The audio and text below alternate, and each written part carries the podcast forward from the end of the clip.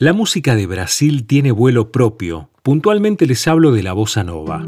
Es un género que si bien está relacionado con las raíces musicales del país, como por ejemplo el samba, también tiene su vínculo directo con el jazz más tradicional.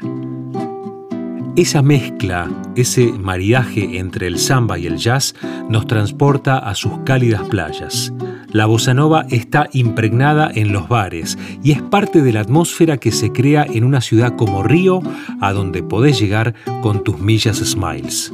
Hablando de bossa nova, hay un disco que es magnífico, es un clásico entre clásicos. Se trata de Gets Gilberto del año 64. Es un álbum de trascendencia internacional, uno de los discos favoritos de Frank Sinatra, ese mismo que incluye La chica de Ipanema, una perla del género, inspirado en una jovencita llamada Elo Piñeiro, esa chica que iba a comprarle cigarrillos a su mamá al bar Café Veloso frente a la playa y que arrancaba los suspiros de los hombres que estaban allí presentes.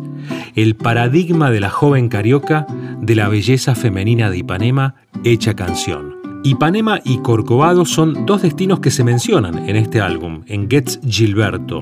El primero, Ipanema, es el famoso y lujoso barrio donde se ubican sobre la playa los edificios más caros de Latinoamérica, siempre moderno, muy comercial, lleno de cafés, restaurantes, hoteles y también discotecas. Y Corcovado, que hace referencia al cerro donde se ubica la escultura monumental que es una marca de Río de Janeiro, el Cristo Redentor con su impresionante vista desde sus más de 700 metros de altura. Así que ya sabes, si vas a Río con Smiles, déjate acompañar por la maravillosa música de Getz Gilberto, clásico de la bossa nova del año 64. Música y viajes, un maridaje perfecto que te acerca Smiles.